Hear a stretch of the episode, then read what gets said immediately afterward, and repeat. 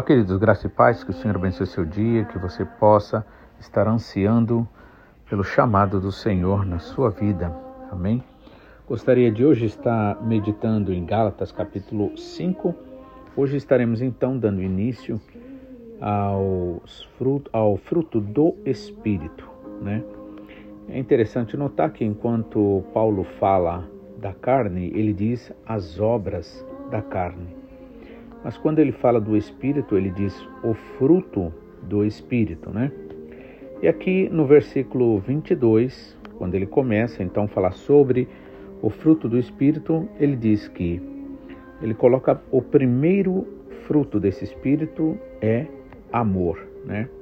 Então eu gostaria de estar é, lendo para nossa meditação 1 Coríntios capítulo 13, versículos 1 em diante, né? Quando Paulo fala sobre o amor, né?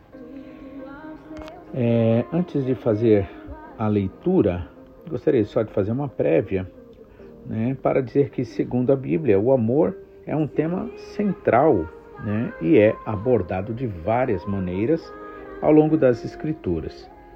Uma das passagens mais conhecidas é essa que nós vamos ler, 1 Coríntios, capítulos 13, né, a partir do versículo 1, quando ele fala do amor.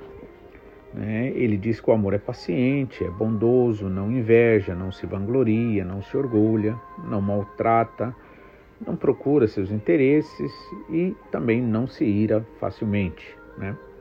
Também não guarda rancor. O amor não se alegra com a injustiça, mas se alegra com a verdade que liberta. Tudo sofre, tudo crê, tudo espera e tudo suporta. Né? E nessa passagem, né, ele destaca que o amor, de acordo com com a vontade de Deus, de acordo com o que foi demonstrado em Jesus Cristo, é caracterizado pela paciência, né? Ou seja, sabe esperar, né? Também pela bondade, pela humildade, pelo perdão e pela busca do bem dos outros. Também é, Paulo enfatiza que o amor não é egoísta nem busca seus próprios interesses, né? Além disso, a Bíblia ensina que o amor é um mandamento fundamental e que amar a Deus e ao próximo são dois maiores mandamentos, conforme Jesus Cristo falou em Mateus capítulo 22, versículos 36 a 40. Né? Portanto, o amor, de acordo com a Bíblia, é visto como um princípio essencial para a vida e as relações humanas, incluindo o amor a Deus e o amor também ao próximo. Né? Então, gostaria de estar fazendo essa leitura de 1 Coríntios, capítulo 13. Né? Primeiro, Paulo começa dizendo que, ainda que ele falasse a língua dos homens e dos anjos e não tivesse amor, seria como o sino que ressoa ou como o prato que retine. E ainda que ele tivesse o dom de profecia e soubesse todos os mistérios e todo o conhecimento, e tivesse uma fé capaz de mover montanhas, mas não tivesse amor, nada seria. Ainda que der aos pobres tudo o que possui e entregar o corpo para ser queimado, não tendo amor, nada disso valerá. Aí ele começa agora dizendo, a partir do versículo 4, o que é o amor. Ele diz assim: o amor é paciente, o amor é bondoso, não inveja, não se vangloria, não se orgulha, não maltrata, não procura seus próprios interesses, nem se ira facilmente, não guardando rancor. O amor não se alegra com a injustiça, mas se alegra com a verdade. Tudo sofre, tudo crê, tudo espera e tudo suporta. E aí ele diz no 8 em diante, ele diz: O amor nunca acaba, mas as profecias desaparecerão e as línguas cessarão, o conhecimento passará, porque em parte conhecemos e em parte profetizamos.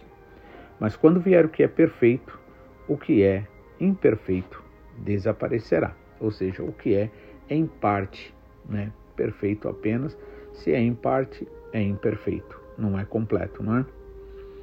Vamos orar então. Pai, mais uma vez nós te louvamos e agradecemos. Obrigado por este amor, por esta graça, por essa misericórdia. Pai, nós sabemos que somos incapazes de nós mesmos, Pai, de amar se não for pelo teu Espírito Santo, se não for pela tua ajuda. Portanto, Pai, em nome de Jesus, nós queremos, Senhor, nesta noite ou neste dia, Senhor, nos colocarmos diante de Ti e pedir, Senhor, que o Senhor esteja, Senhor, restaurando em nós o amor, a graça, a misericórdia, capacitando-nos pelo Teu Espírito Santo, para que assim, Senhor, nós possamos viver de acordo com a Tua palavra. Portanto, Senhor, fala conosco e nos ajuda. É o que nós te pedimos em nome de Jesus. Amém? Então, é, aqui Paulo começa dizendo que em outras palavras, eu acredito ser possível uma pessoa ter dons como capacidade de falar a língua dos anjos e dos homens, né, a partir de um dom, porque muitas coisas são feitas realmente pela fé, né? Aliás, na verdade é isso que Paulo está ensinando para a igreja de Corinto, né? Que é, e, e repreendeu eles, porque apesar deles terem dons, todos os dons, forem, serem completos nos dons, faltava na vida deles amor. Faltava o amor. E Paulo chegou a dizer que a reunião deles estava acontecendo para pior. Então veja que Paulo aqui está falando, em outras palavras, por causa da fé, a pessoa recebe. É possível a pessoa falar né, a língua dos homens e dos anjos e não ter amor. Só que se não tiver amor, todo e qualquer dom e capacidade não servirá absolutamente de nada, será vazio. Aí no versículo 2 ele diz que, ainda que se tenha o dom da profecia e saiba todos os mistérios e todo conhecimento, né, e tenha uma fé capaz de remover montanhas, não tendo amor, nada disso se aproveita, nada disso será. Né? E diz ainda: ainda que eu dê aos pobres tudo o que possuo, entregue o meu corpo para ser queimado, mas não tendo amor, nada disso me valerá. Ou seja, em outras palavras, nenhuma renúncia, entrega ou qualquer ato que não seja é, norteado pelo amor não terá absolutamente valor nenhum. E aí ele começa dizendo o que, que é o amor. E a primeira coisa que ele diz é que o amor é paciente. Né? Interessante porque é, naturalmente a gente, nós temos uma tendência a sermos impacientes, ou seja, não gostamos de esperar. Né? somos apressados, vivemos em um mundo que nos apressa, né? e isto acaba nos é, é, influenciando a nós e nós não damos o tempo que as pessoas precisam para que elas sejam mudadas, que elas sejam transformadas, que elas entendam e elas possam fazer a melhor decisão sobre a vida delas, né? E aí Paulo diz: o amor é paciente. O contrário de paciente é impaciente, né? E quando e ninguém gosta de estar no meio de uma no meio de pessoas impacientes, né? Porque uma pessoa impaciente, ela ela agita o lugar, né? Ela turva o ambiente. E o amor, na verdade, ele é paciente, né?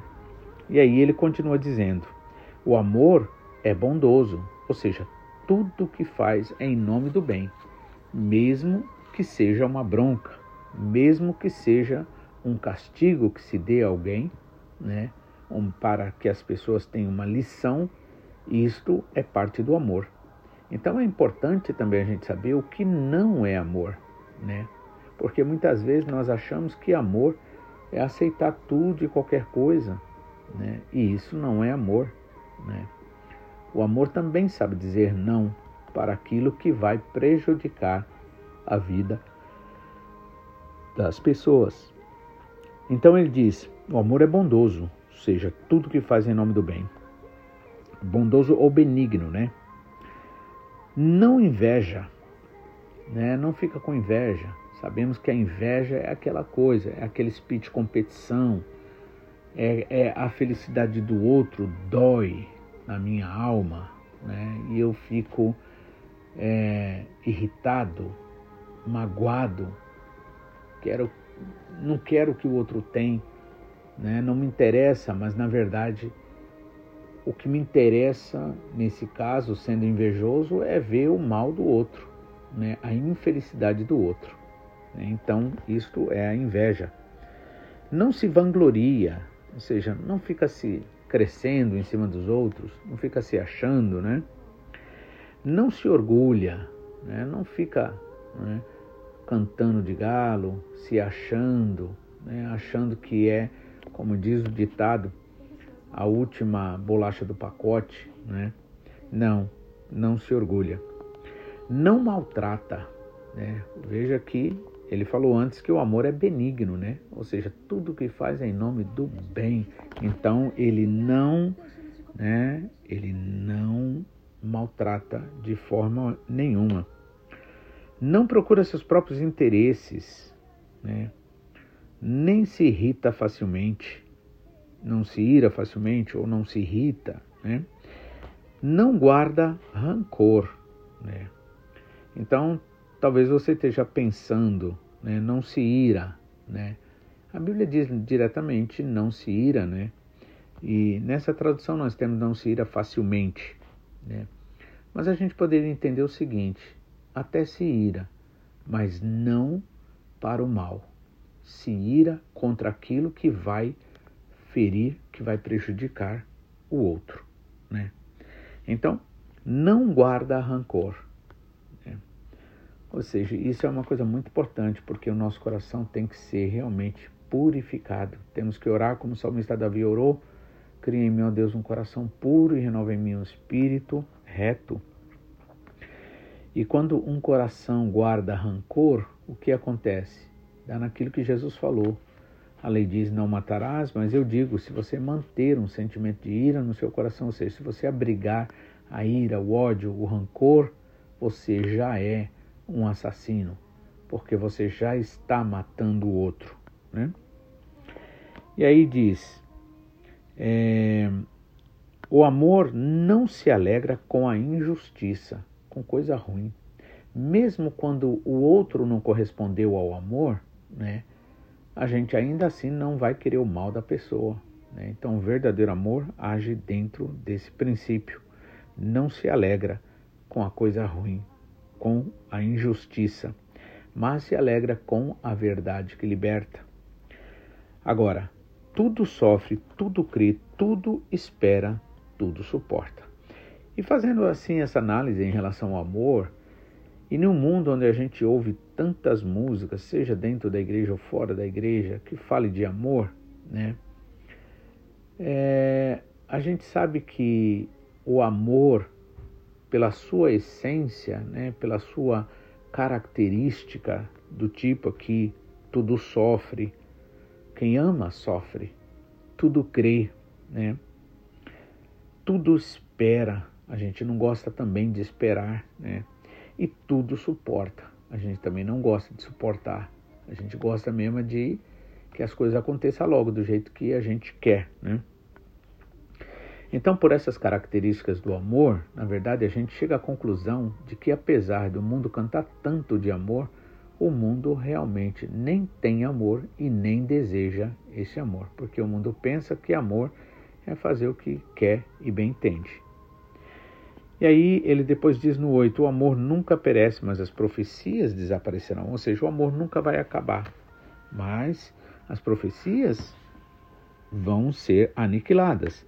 As línguas, os dons, né, as capacidades cessarão e o conhecimento passará. Pois em parte conhecemos, em parte profetizamos. Né? E aí ele começa a dizer que quando, porém, vier o que é perfeito, está falando do amor, né? o que é em parte perfeito, em parte só, se é em parte imperfeito, é, se é em parte perfeito, então ele é imperfeito porque não é completo, né? Desaparecerá. E o, aí ele diz, porque em parte conhecemos, em parte profetizamos.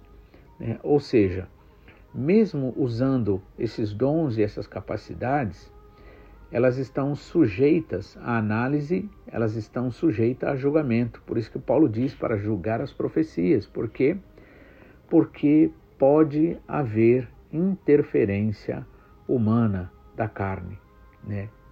Agora, quando o amor vier, quando ele for estabelecido, então é, o conhecimento e essas coisas já não terá a sua importância tão impactante, né? E aí ele diz assim: agora pois vemos como um reflexo no versículo 12, né? Obscuro como em espelho, mas então veremos face a face. Agora conheço em partes e então em parte e então conhecerei plenamente, da mesma forma como sou plenamente conhecido. Assim permanecem agora estes três: a fé, a esperança e o amor, e o maior deles é o amor, né? Ou seja, esse é o tripé do seguidor de Jesus: a fé, a esperança e o amor. A fé está relacionado à cabeça, ou seja, você tem que manter sua mente em Deus, na palavra de Deus, no amor de Deus, na vontade de Deus o peito, né? Como Paulo disse, usar o capacete da salvação, né? Usar também o que?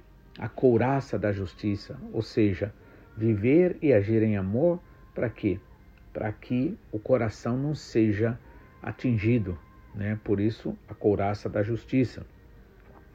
E os pés, calçar os pés na preparação do evangelho da paz. Então, né, fé na mente, né? Sempre a sua cabeça, o seu pensamento em Deus. Amor, né? esperança são os pés, né? Representado pelos pés, e amor no coração, né? Assim permanecem, pois, esses três: a fé, a esperança e o amor, mas o maior deles é o amor. E agora eu gosto de lembrar sempre que, apesar de o um amor ser esse produto mais importante e final, a qual todas as situações na vida devem contribuir para chegar a este amor, né? ele começa pela fé. E nós não chegaremos a lugar nenhum se não for pela fé. Depois, esperança ou perseverança é no caminhar, é no dia a dia. Aquele que for até o fim será salvo, né? Então, a esperança. E aí chegamos ao amor. Amém? E o amor, ele é suficiente, né? O amor é o objetivo de todo e qualquer movimento nos céus e na terra, por nós e de nós para o Senhor. Que o Senhor te abençoe, que você possa realmente é, viver né, em amor para a honra e glória do Senhor. Que Deus abençoe. Estaremos amanhã de volta, se Deus quiser. Fique na paz, em nome de Jesus.